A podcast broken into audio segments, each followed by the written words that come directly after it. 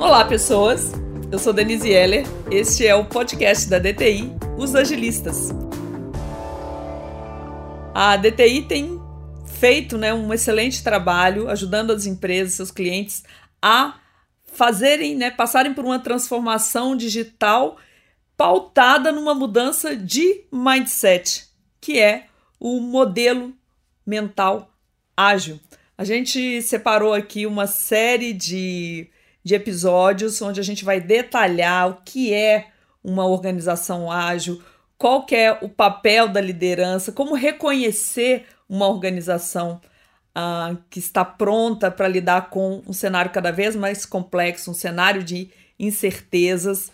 E como que isso sim passa pela tecnologia, pelo investimento em tecnologias, mas vai muito além e passa por uma mudança cultural, muitas vezes por uma revisão uma exploração de novos modelos de negócio. Nós estamos hoje aqui no estúdio com o Marcelo Schuster, ele é CEO da DTI. Como que essas coisas é, se relacionam? A DTI é uma empresa de que tem feito, né, é, ajudado seus clientes a passarem, né, por essa mudança, por essa transformação digital, e ela tem um posicionamento muito claro é, em relação a como pode ser esse processo.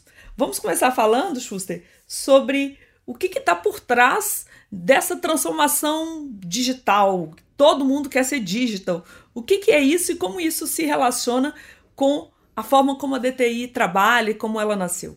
É, é interessante porque, assim, se você pegar. É, hoje se fala demais em transformação digital é, e de uma forma, vamos dizer, bastante simplificada a transformação digital, as pessoas, as organizações enxergam como a capacidade de usar todos esses ativos digitais que estão disponíveis aí, cada vez com mais facilidade, cada vez mais acessíveis, para que a empresa crie diferencial competitivo. Então, existe uma, um. Eu vejo um paralelo interessante hoje em relação à transformação digital dos negócios com o que aconteceu a vida inteira no próprio uso de TI pelas organizações em âmbitos mais, mais restritos. O é, que, que eu estou querendo dizer com isso? Desde sempre, a frase que a gente mais ouve falar, que é clássica, é, falando de TI dentro das organizações, é que a TI, a TI, está a serviço do negócio. Então, a TI, ela sempre ela, ela não tem valor por si só, ela tem valor na medida em que ela gera valor para o negócio. Então, desde as primeiras metodologias, ágeis ou não ágeis, o que sempre se insistiu é que você partisse de um processo de negócio, partir de uma perspectiva de negócio, e a partir dessa perspectiva é que você descobriu o que você tinha que fazer. Pois bem, o que acontece hoje em dia?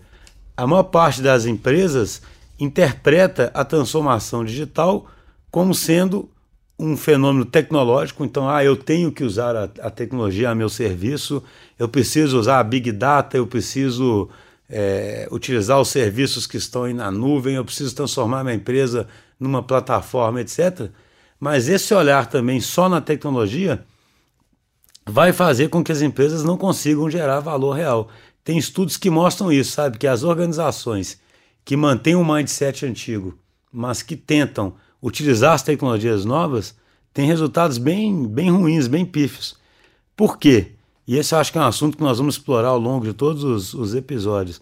Essa trans, a transformação digital, na verdade, é a transformação ágil. É, antes da transformação digital, vem a mudança do mindset para um mindset ágil. E aí a transformação digital vai ser quase que uma consequência disso. Porque na medida em que um negócio ficar ágil, ele naturalmente vai começar a tirar proveito dessas novas tecnologias de uma forma que realmente gere valor para os seus clientes finais. Muito interessante. Então a gente vê que, embora tenha esse termo do digital, que obviamente leva a gente a pensar em tecnologia, a, a transformação ágil ela vai colocar a tecnologia no seu devido lugar, mas olhar também novos modelos de negócios, né? E a própria cultura, né? Acho que a gente vai falar muito de cultura também nestes é, podcasts. O que, que essencialmente difere a uma empresa não ágil, ou seria clássica, de uma empresa que a gente pode perceber que tem uma mentalidade ágil. Hum. Então, só para esclarecer uma, um ponto a mais, para não, não deixar dúvida, por que, que a transformação digital é uma transformação, na verdade, ágil, né? igual a gente está colocando aqui agora? Porque é, na medida em que essas novas tecnologias ficam disponíveis e na medida em que as barreiras de entrada para uso dessas tecnologias vão diminuindo, você vai tendo um mercado de hipercompetitividade aliado a um consumidor cada vez mais exigente. Uhum. Então, na verdade, o que se exige, é, antes, de, antes de você pensar que o que se exige de uma empresa hoje é usar bem uma tecnologia, o que se exige de uma empresa bem hoje é saber, é saber navegar bem no ambiente que é completamente instável. Então, assim, o princípio anterior é esse. Você tem que saber navegar num, num ambiente que é instável. Saber navegar num ambiente que é instável significa ter uma série de comportamentos e uma, uma, e uma determinada estrutura organizacional que permite realmente que uma empresa, independentemente de seu tamanho, consiga fazer isso. É, claro, é muito fácil pensar em startups, em empresas pequenas, e elas já serem naturalmente ágeis. É quase como se isso não fosse uma vantagem, porque é muito fácil você ser ágil se você já for uma empresa que é, é pequenininha e que é praticamente um time e que já nasceu com esse, com esse mindset. Mas aí, respondendo diretamente sua pergunta, o que diferencia tem uma série de coisas, tá? A gente vai falar aqui hoje mais alto nível e depois a gente pode explorar os assuntos. Mas uma, uma empresa é, ágil, ela tem três características muito, muito importantes. Ela se estrutura normalmente com times pequenos e times multidisciplinares, com uma grande autonomia para tomar a decisão. Então, isso é uma característica muito marcante das, das organizações que vão ficando realmente ágeis. Elas aprendem a decompor, a decompor esses problemas aí que são extremamente complexos que têm que ser enfrentados em problemas menores e que são sanados também por equipes menores mas equipes multidisciplinares e que atuam nesses problemas com viés de experimentação, fazendo experimentação e colhendo feedback em curto prazo. Uma outra característica muito, muito forte dessas empresas é que elas são efetivamente centradas nos clientes delas, elas têm uma cultura de serem customer centric de verdade. É, é até interessante, é, tem um autor que faz uma analogia que eu acho muito legal, que ele compara o customer centric é, com aquela, é, aquelas mudanças de paradigmas científicos. Sabe? Eu não sei se você já, já, uhum. já viu sobre isso, aquele é, é Kahn, muito, né? da mudança é. do paradigma científico, Sim. que ele mostra o quê? Que durante muito tempo você fica numa determinada, numa determinada teoria, num determinado referencial, e resolvendo os problemas que você tem a partir daquele referencial. E o referencial que a gente tem é o referencial, vamos dizer assim, de uma organização mais burocrática, mais baseada em comando e controle, uhum. é, em que os problemas são sanados com as fórmulas dessa, dessa, dessa gestão mais científica, vamos dizer assim. E aí, quando você fala que a organização vai ser customer centric, você está realmente.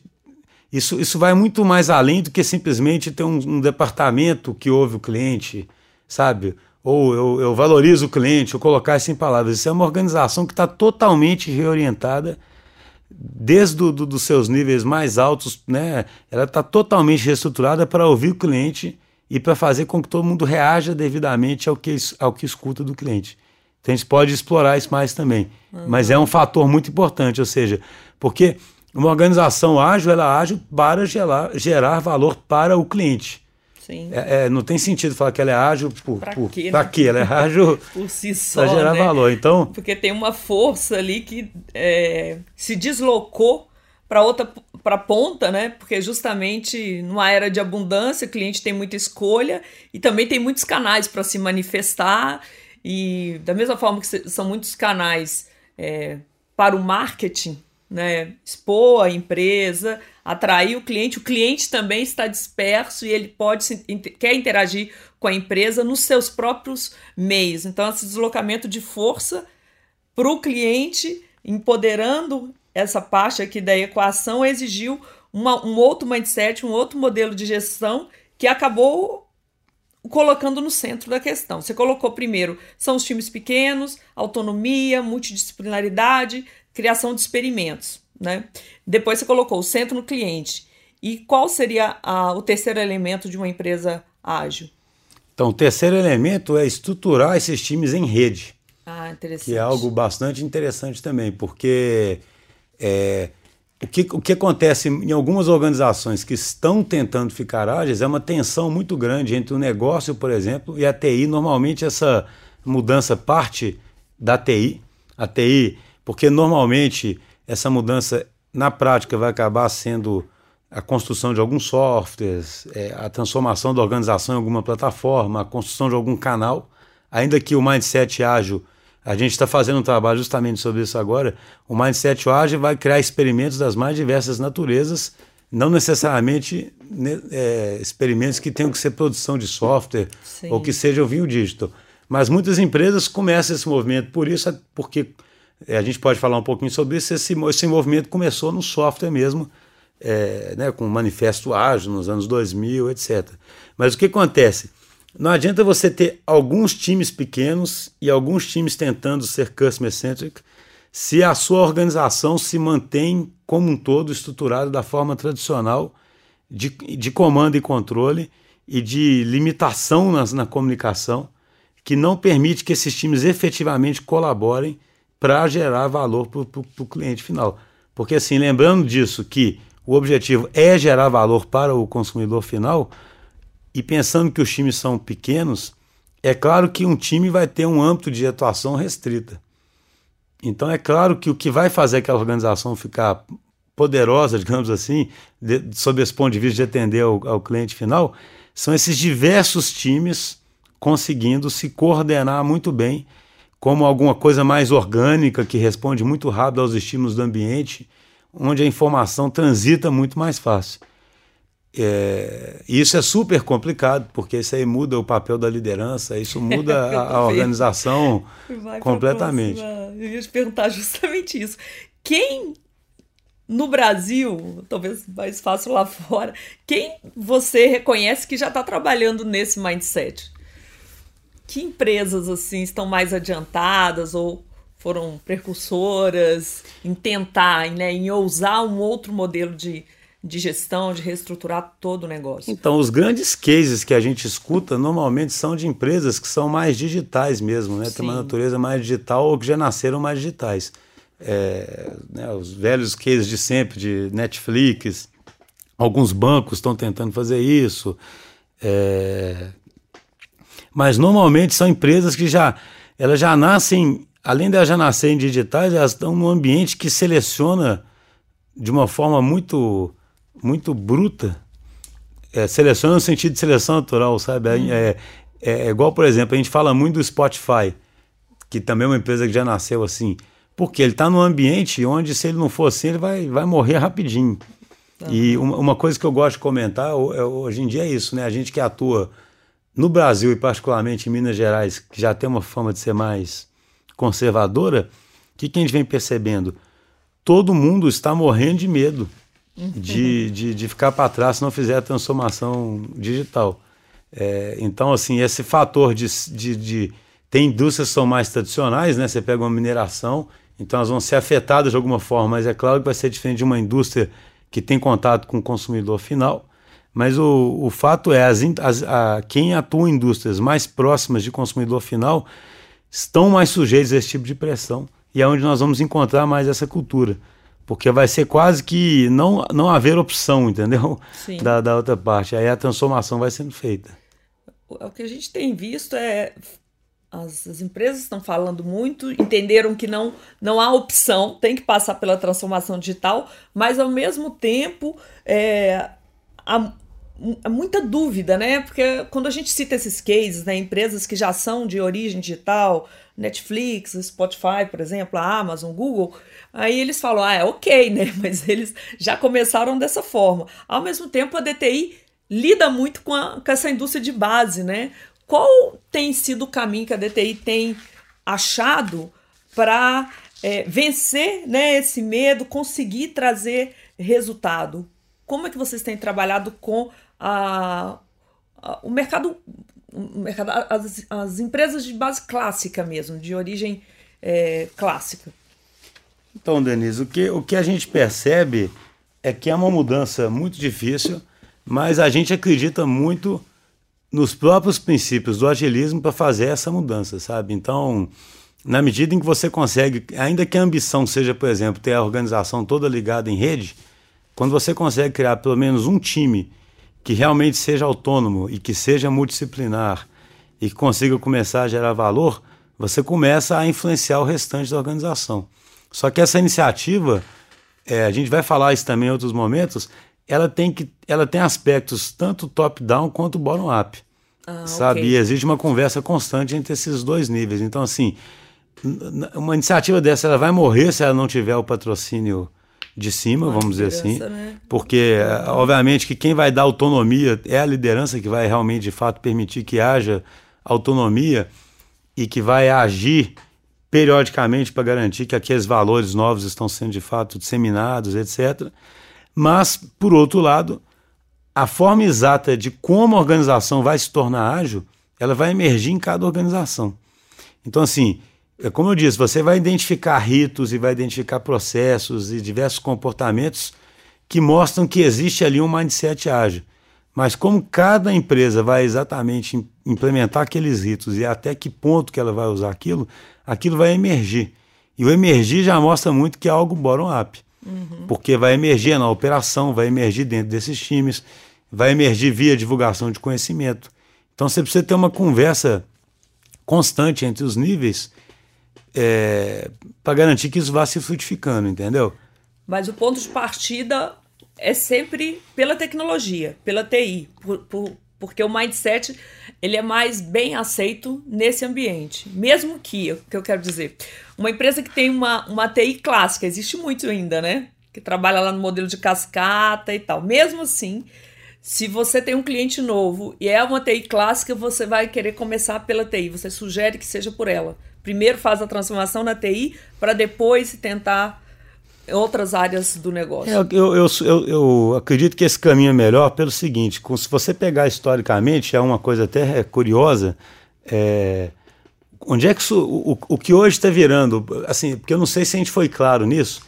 Hoje nós estamos num momento em que, quando a gente fala de agilidade, nós estamos indo muito além do agilismo, que a, do agilismo como sendo um processo utilizado pela TI estamos indo para uma, uma transformação da organização como um todo.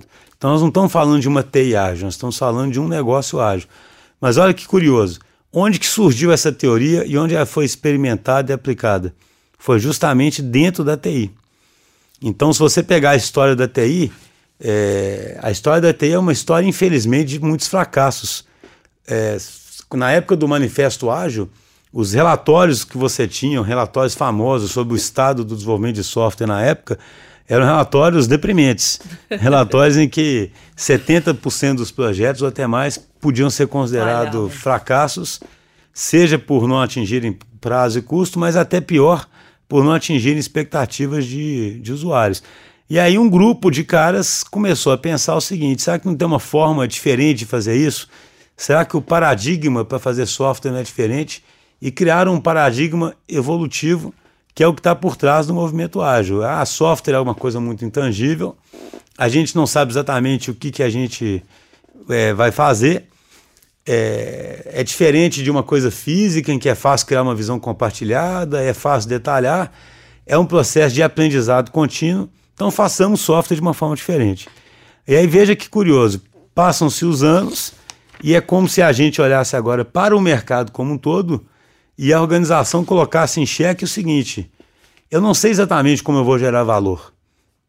É, eu tenho que admitir isso e tenho que fazer mais experimentação e tenho que ter uma mentalidade mais ágil para eu saber como que nesse mercado maluco, onde ah, eu estava lendo outro dia, né? Você não pode mais definir o que você faz pelo produto que você faz, você não pode mais definir o que, que você faz pela indústria que você está, você não pode definir mais o que você faz pelo competidor seu.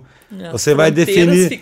As todas... fronteiras todas borraram, entendeu? Exato. Então, assim, você pega a Amazon é um exemplo muito bom, porque a Amazon é um varejo, mas a Amazon ela fez o serviço de streaming. E aí muitos analistas falam, ela fez o serviço de streaming porque ela dá o, algumas coisas de graça e consegue manter alguns, consegue converter mais, mais clientes para serem naquela modalidade Prime. E esses clientes Prime, eles além de pagarem uma taxa por ano, eles compram muito mais do que os outros, do que os outros clientes, porque eles têm alguns privilégios, mas eles compram muito mais. E a Amazon tem o AWS, que é um líder de computação na nuvem e que ajuda ela a desenvolver essa, essa capacidade dela de entender a infraestrutura dos novos tempos. Então, o o que eu estou querendo dizer é o seguinte: essa mesma conclusão, digamos assim, que o pessoal no âmbito de software chegou nos anos 2000, de que software era uma atividade de, de uma natureza diferente, é como se todos os negócios hoje, pelo menos os menos. E é o que eu falei, é claro que tudo tem uma curva, né? Tem negócios que vão ser ainda mais tradicionais e que a definição não vai borrar tanto. Mas muitos e muitos negócios, a definição está borrando muito. E aí, esse mesmo mindset evolutivo de experimentação, de ser mais importante, você ser mais adaptativo do que tentar prever tudo que acontece, é, de você quebrar em pequenos problemas, isso começa a ficar vital não para a TI mais, mas para o negócio como um todo. Interessante. Então a gente vê que é, embora tem um amigo meu que ele fala que algumas palavras elas sofrem erosão semântica e complexidade é uma, né? Tudo a gente fala é complexo, isso é complexo. Mas o que você está trazendo é sai o, o modelo mental industrial com Descartes, Taylor, Ford, Newton e a gente está falando num modelo que está mais é, adequado, que vai trazer mais resultado para uma sociedade que evolui muito rápido, eu não sei nem o termo evoluir, mas que se desenvolve, que muda muito rápido e para o qual esse modelo de gestão não consegue trazer respostas, né? Eu fico acompanhando as capas das as, as empresas que são eleitas pela Fortune, que fica lá como que elas mudam, têm mudado rapidamente e, e poucas da velha economia sobrevivem. Você tem exemplo de empresas da velha economia que conseguiram fazer essa virada de mentalidade e trabalhar nesse modelo que você está explicando para a gente? Então, Nilson, só, só um comentário, é, como você diz, da vulgarização das palavras, né, da erosão das, das palavras, é porque a palavra complexo ela é usada muito erradamente. É, é assim, qualquer coisa que é difícil, as pessoas falam que aquilo é complexo.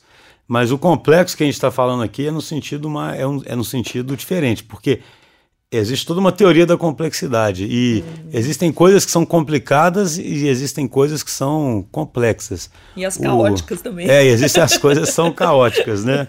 O que eu acho interessante é isso, você pega toda a literatura hoje é, sobre agilidade, os, a, a maior parte dos livros, eles acabam em um momento ou outro citando os, os sistemas adaptativos complexos.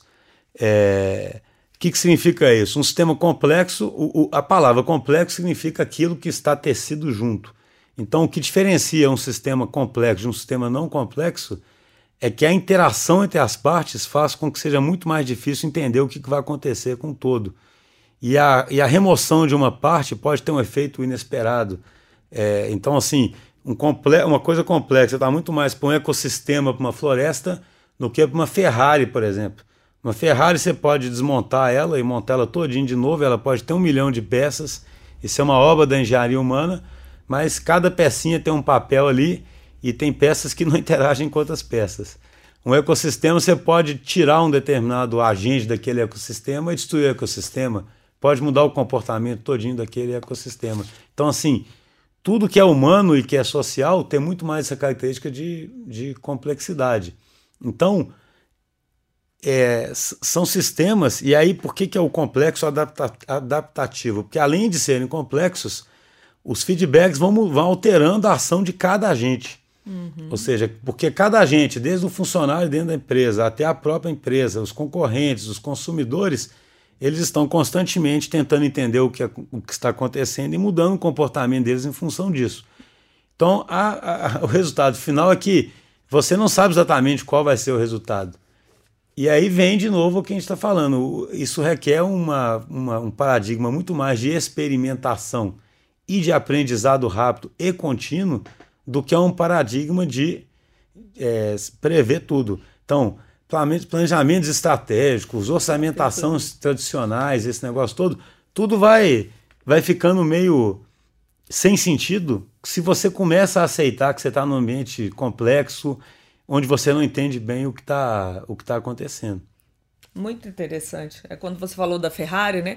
Acaba que ali tem a interação, mas não tem o fenômeno da emergência, né? A, a, tem a interação mecânica das peças, mas não surge nada de novo dali. Diferente quando você coloca essas pessoas em rede, tanto o consumidor, com a, a empresa, com o consumidor, com o mercado.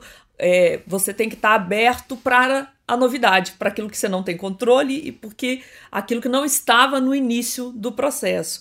Isso vai exigir da empresa, é, como você já começou a pontuar, né? Rever planejamento estratégico faz sentido? Parece que não faz sentido fazer planejamento para cinco anos, né?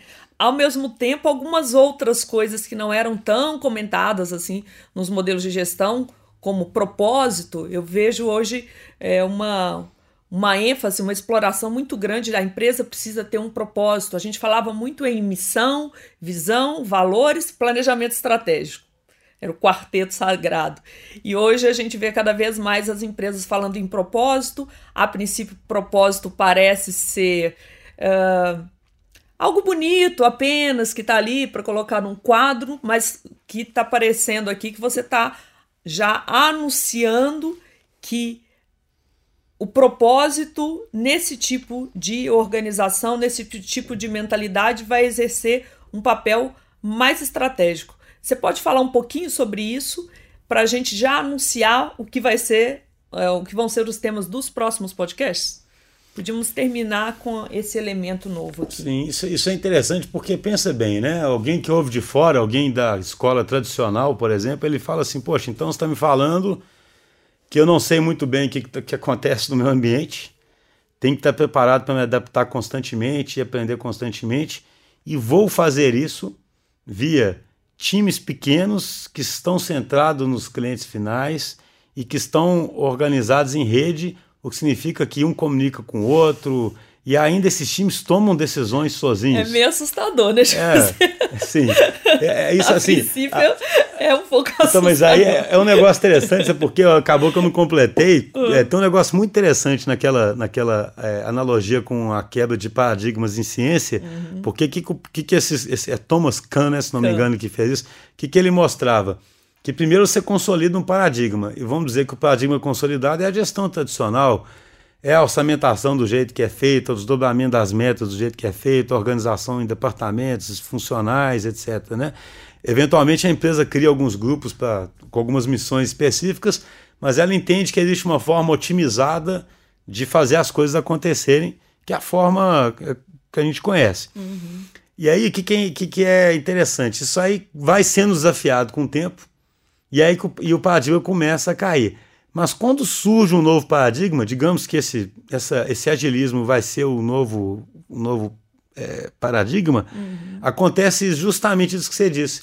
O sentimento de quem está recebendo aquele novo paradigma é o mesmo sentimento da comunidade científica, sabe? Quando, ah, eu só, só acreditava em Newton, de repente quer dizer que existe a relatividade.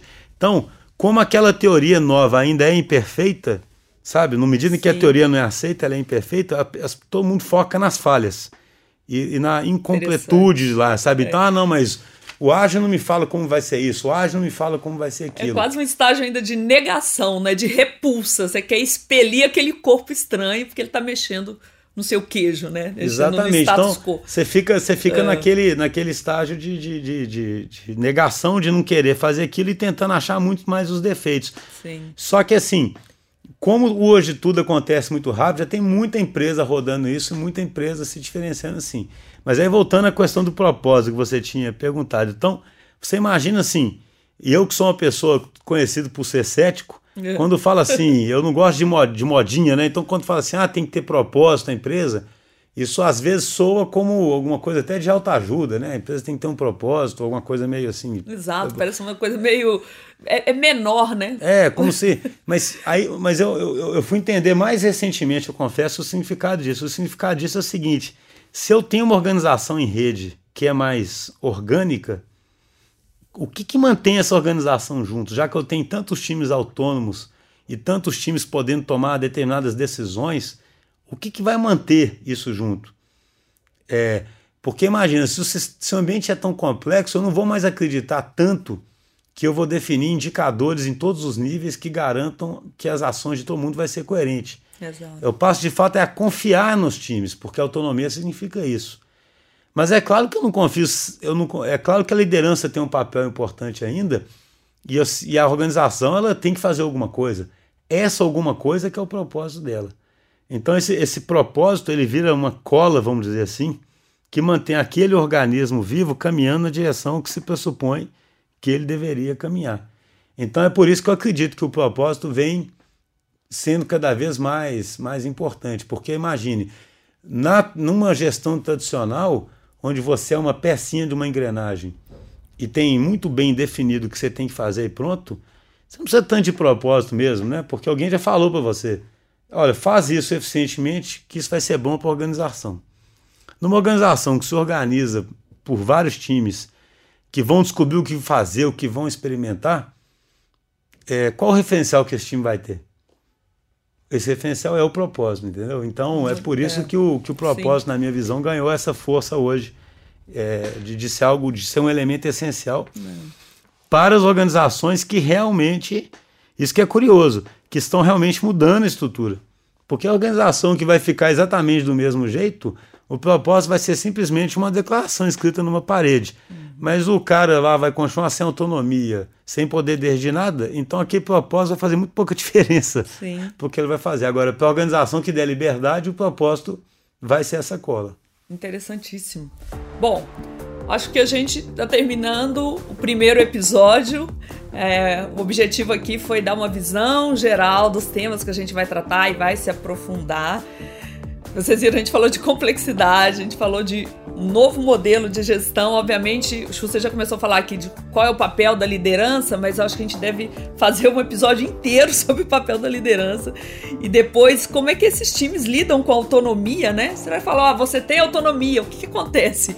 Como que é esse processo, né, dessa mudança é, cultural, uh, o sistema de recompensas. Semana eu estava lendo sobre que o Itaú, é, nesse processo de, de, ser ágil, está revendo todo o seu sistema de, de, de, metas, de recompensa, bonificações, e eu achei legal a frase que ele usou. É, se você incentiva, fala para uma pessoa, vamos tocar rock, eles não vão fazer jazz. Mesmo que ele fale, a gente vai tocar jazz, porque o incentivo é para fazer rock. Então, o nosso sistema de avaliação de desempenho, é, você falou de times colaborativos. Hoje, o sistema de avaliação das equipes incentiva as pessoas a serem colaborativas, compartilhar conhecimento. Tem uma série de implicações muito sérias né, para a forma como as empresas administram esses negócios. É, queria, Xuxa, então, que você resumisse aqui esse primeiro episódio. O que é, basicamente, então, a transformação digital sob essa ótica maior, mais ampla do, da mentalidade ágil? Então eu diria que sim, a transformação digital sim vai ser você recriar seu negócio, entendendo que a tecnologia digital hoje está na base de todo negócio. Então isso é verdade sim, isso okay. não muda. Então, se sua empresa vai virar uma plataforma, como ela vai tomar decisões usando Big Data e, e, e se ela vai como ela vai escalar todos os ativos que existem aí na, na, na, disponíveis. Então, a transformação digital é isso sim, mas por trás dessa transformação, para que ela seja bem sucedida, existe uma mudança de mindset que é anterior a isso e que faz com que tudo isso seja uma consequência, sabe? Então, assim, as empresas não podem cometer o erro de, de começar a transformação digital somente pela tecnologia. Elas podem até usar isso como uma alavanca inicial para poder criar mudança cultural. Mas as empresas têm que ter em mente que o que vai efetivamente fazer com que ela possa dizer eu estou fazendo uma transformação digital é ela mudar o mindset para o mindset de agilidade. Maravilha, muito claro. Obrigada, Schuster. Pessoal, até o próximo episódio. Vocês estão ouvindo o podcast da DTI, Os Agilistas.